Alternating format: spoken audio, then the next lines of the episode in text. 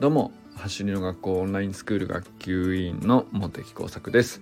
普段は国立研究開発法人海洋研究開発機構の気象学者として研究論文を書いたり本を書いたり DMM オンラインサロン茂木工作美空研究所の運営をしたりしている46歳のび盛りです。今日はですねちょっと変わった話を話をちょっとしてみたくてこれちょっとどうしても話したいなと思ったんですけどこれ人工知能ってあの AI ですね。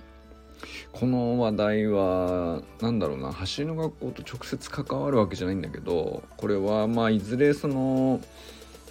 うんそうだなあのコーチングであるとか要するにトレーニングの理論とかがはっきりしていればいるほど人工知能の活躍の可能性っていうのがあのすごく出てくるんですよね。でよりうんと自動的により質の高いアドバイスを人工知能がしてくれると。で、えー、じゃあ人間がどうするかっていうともっとその何て言うのかなコミュニケーションに重きを置いたその人と1対1での何て言うのかな例えばもう特殊な事情にもっと深くコミットするっていうところに次元が1個上がるみたいなことだと思うんですよね。決して仕事がなくなるっていう文脈で僕は今日話したいわけじゃなくて、まあ、でもそれぐらいレベルが高いっていうことの一例をね、えー、話したいなと思いまして人工知能の個性的な思考力がえぐい件っていうのが僕の今日の言いたいことですね。でちょっとね記事をリンク貼っとくので読んでみてほしいんですけどこれどういう記事かっていうとですね大学生さんがまあレポートとかねあの出されるんですよ。その時に AI あのチャット GPT っていうですね、まあ、最近すごく急速になんていうか広がってるすごい機能の AI なんですけどチャット GPT で作られたと完全に証明する方法は今のところないと。学生のレポートがですねチャット GPT で作れちゃう。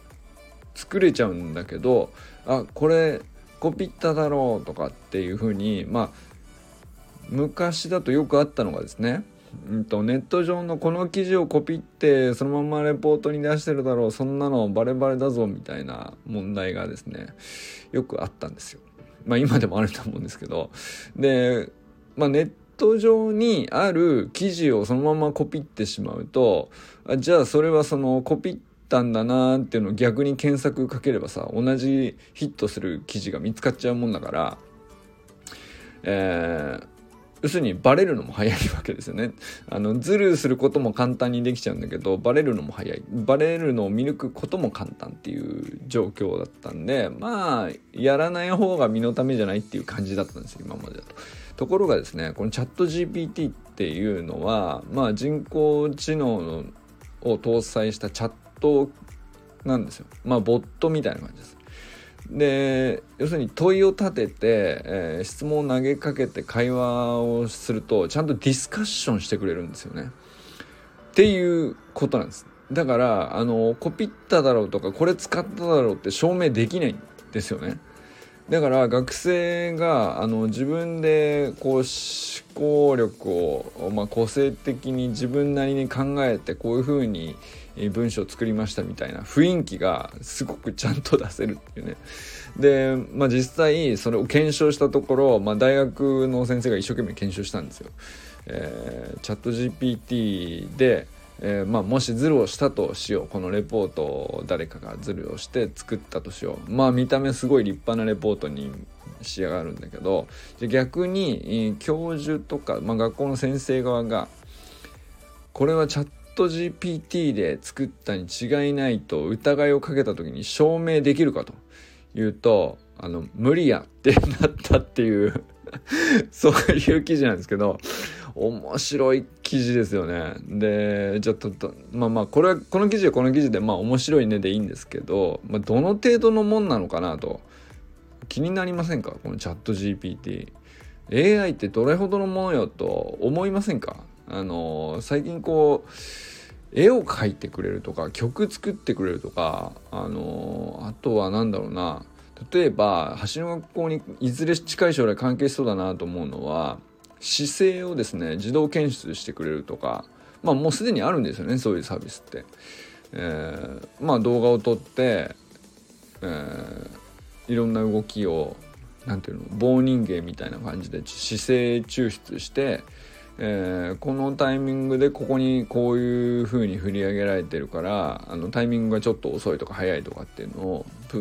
分析しやすいわけですよ生の写真とか動画よりもまあその姿勢の角度とかをちゃんと抽出して、えー、タイミングとかを数値化できるので、まあ、そういうことできるんですよね。でそのための AI の、うん、機能っていうのは本当にもうここ何年で発達してるのか分かんないけどまあまあもうほぼ実用だなと。で実用で専門家だけが使える領域じゃなくてまあその何て言うの？アプリさえ入れちゃえば別にそんなに専門的な知識なくても誰でもできるっていうレベルでもうその辺に転たくさん転がってるっていう感じなんですよね。でまあそういう中でも群を抜いてすごい機能のやつがこう各分野でえー、めきめきとこうなんか話題を頭角を表して話題をねかっさらうみたいな感じなんですけどこのチャット GPT ってね、どれほどのものかとすごい個性的な思考力があって学生のレポートぐらいだったら軽いという話なので、まあ、試しにですね走りの学校についていろいろ人工機能知能チャットにですね質問してみたところ返ってきた回答がありましてこれを今から読みたいと思います。これをもってですね、私の今日の配信終了っていうね。いや、でも、これどう？ちょっと、あの、例えば配信内容とかにしてもさ、タイトルさえ決めちゃえばさ、中身、人工知能にチャット GPT に漫画したら大体の中身が定まるっていうね。そういう未来があるのかもしれないですよ。恐ろしいですね。恐ろしいっていうか、なんかちょっとさすがに想像を絶するなと思いました。まあ、どの程度のものかちょっと読みますのでお聞きください。走りの学校とは？走りの学校とは？小学校から高校までの教育の一部を走ることを中心に行う学校のことを指します。これらの学校では走ることを通じて身体的な健康や精神的な健康を養うことを重視されています。また走ることを通じて子どもたちが自分自身を高めることが期待されています。とのことです。これはねあのまあ、現実にある一般社団法人走りの学校の理念そのままではないじゃないですか。これコピーしてきたなっていう感じじゃないでしょ。でも、もっともらしくないですか？すごく ま、走りの学校は走るというシンプルな運動動作を通じて自己肯定感を養う自己肯定感を醸成するお手伝いをするためのね活動やっていきますみたいな話ですよね。まあ、これがまあ例えば、うん、一般社団法人走りの学校においては一つの正解なんだけどこれだとウェブからパクったのねっていう感じの回答になっちゃうじゃないですか。だけどチャット GPT の返してきた回答っていうのはコピーじゃないでしょ。だけどほぼ趣旨を捉えてるんですよね。これがすげえなと僕は思いましたどうでしょうか？さあ続いていきましょう走りの学校オンラインスクールとは？さあ皆さんならね、ちょっとね、どのように答えるか考えつつお聞きください。これチャット GPT が3秒ぐらいで返してくれる回答はこのようになります。走りの学校オンラインスクールとは学校に通うことなく、インターネットを使って学習するオンライン学校のことです。このような学校では生徒は自宅や自分のペースで学習を進め、オンライン上での授業やアクティビティを受けることができます。橋の学校オンラインスクールは通常の学校で通学が困難な場合や自己学習を好む学生に適していると言われています。だそうです。なるほど。なるほど。まああの、要するに名前がちゃんと中身を表しているかっていうことの逆の検証にもなりますよねっていう気もしますね。で走る学校とはが当たっていればそれをしっかり捉えるような内容になっていればオンラインスクールがつけばまあまあそうなんでしょうという内容で返ってくるとじゃあですねじゃあですね、えー、もっと難しいのいきます走りの学校オンラインスクールの課題はこれどうですか？皆さん まあ皆さんそれぞれ、ね、そのまあ顧客側の視点なので、えー、もっとこういうのあったらなとか思うと思うんですよ。まあ、まあ、それぞれ、えー、個人的な視点で、あのもしあったらね是非コメント欄にお寄せいただきたいんですけどまあ AI でもこういうことを返してきますよと。えー、走りの学校オンラインスクールの課題はいくつかの課題があります。学習のモチベーション。生徒が自宅で学習するため自己モチ自宅自己モチベーションを維持することが難しい可能性があります。ソーシャルインタラクション。オンライン学習ではクラスメイトや教師との直接のインタラクションが減少し学習環境が寂しくなることがあります。技術的な問題。オンライン学習にはインターネット接続やコンピューターなどの技術的な要素が必要です。これらが不足している場合は学習が困難になる可能性があります。監督不足。生徒が自宅で学習するため、教師から監督が教師からの監督が減少し、えー、自己学習によって生徒が規律を持って学習することが必要です。学習の質の差。学習の質は生徒によって異なり教師が生徒に対して個別的なフォローをすることが難しい可能性があります。いかがでしょうか？これはほぼほぼ網羅してるような気がします。まあ現実の走りの学校オンラインスクールにもいくつかの課題があると思うんですよね。でそれはまあ運営側から見た課題もあれば、あの顧客として僕らから生徒側から見た視点での、まあ、もうちょっとこうなったらいいんだけどなみたいなこととかいろいろあると思うんですけどおおむねこれのどれかだよねっていう感じですね。あのー、まあこれ全部をコンプリートできたら本当にすごいなとも思いますけどまあこれどこから解消するために自分はどんなアクションを取るかっていう話だと思うんですよね。でまあ自分で何とかできるところでは自分で工夫したらいいと思いますし、えー、まあ運営に対するこう何て言うか提案であるとかあのリクエストであるとかそういう形でねあのもちろん顧客として意見を届けることはとっても尊いことなんでそれでもいいと思うんですよ。でもいずれにしてもねあのこれねその AI が答えてくれたからそれで終わりだよねではなくて確かにこの視点とこの視点とこの視点、まあ、5つに大別されるなっていうのがまず分かるじゃないですかそうするとすごく視野が広がるんですよでその上で俺にとっては個別に考えると特にあのシーンでこの例えば学習の質の差っていうところにカテゴライズされそうなあ俺にもこういう課題あるなとでこれをクリアするのに運営側のまあ、ちょっとした提案をすることで、えー、ウィンウィンのこう改善が図れるんじゃないかとか思いつく可能性高くなるんですよね。でこれゼロベースで「はい考えてください課題をお願いします」って言われるとなかなか脳みその負荷つく強いんですけどここに何ていうか補助輪つけてくれるっていうかうんとまあ大体大別してですね5つのカテゴリーに分けられますよってなるとまあ僕にとってはこの分野ですね具体的にはこれですみたいな言い方ができるんですよね。抽象化はあの AI がだいぶ助けてくれるっていうそういう感じですね。いやこれは本当に素晴らしいんじゃないですかっていう。どうですか？皆さんなんかねこれでその思いつくことあったらね、是非コメント欄でお寄せください。そしてですね、走りの学校オンラインスクールの改善において気をつけるべきことは、そうですね、あの、僕がこれなんでこの質問を思いついたかっていうと、まあ、改善するっていうと、基本的に、えー、良かれと思ってするんですよね。だけど、良かれと思ってしたことは、何らか必ずその、変えるってことは混乱も伴うし一部の人にとっては納得いかないみたいなこと当然起こるわけですよ。だけど前に進まなきゃいけないと。でその時に、えー、まああまりその何ていうのただただあの良かれと思ったんであの混乱は無視しますってわけにいかないじゃないですか。良かれと思ってんだから全部納得してくださいってわけにいかないと思うんですよね。何でもそうだと思うんですけど、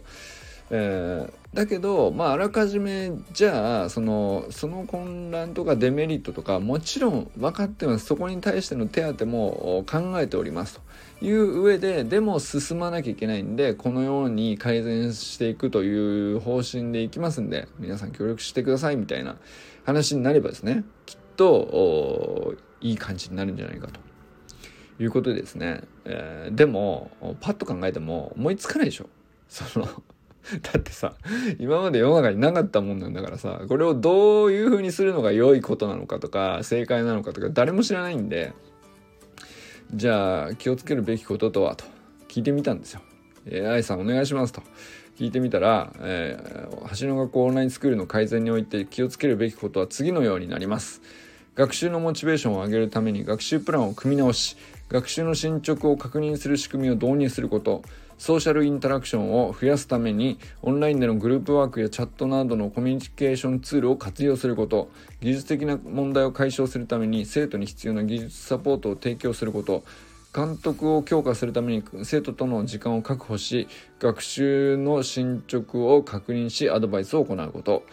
学習の質を向上させるために教師が生徒に対して個別的なフォローをする仕組みを導入すること。リアルタイムの授業や予約制の授業などの方式を検討することで生徒にとって学習に適した形式を提供することと。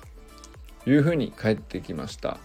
これはですねあの見て思ったのがですね、えー、まず大枠として今の橋のこのオンラインスクールの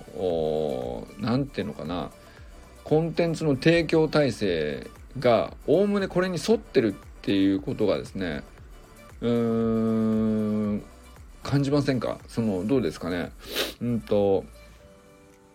まあ、学習プランが52週間ありますよね。で、ソーシャルインタラクションっていう意味では、まあ、Facebook を使ってるわけなんですけど、まあ、そこで Q&A のコーナーがあったり、練習投稿のところがあったり、そこでみんながお互いのね、練習を見れたり、インスタでそのトレーニング投稿があればそこでもお互いコメントし合ったりっていう感じになるじゃないですか。で技術的な問題っていうのもまあ例えばこれはどちらかというとインスタとかフェイスブック自体そのものをの扱いになれるなれないっていう部分もよくあるなとは思うんですけど、